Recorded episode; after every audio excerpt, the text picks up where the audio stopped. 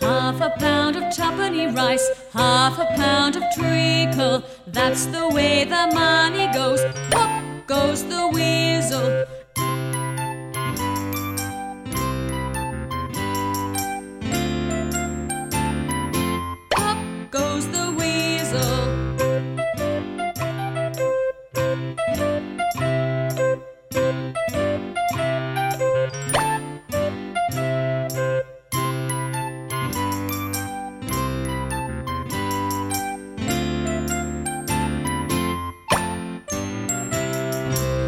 Half a pound of tuppenny rice, half a pound of treacle. Stir it up and make it nice.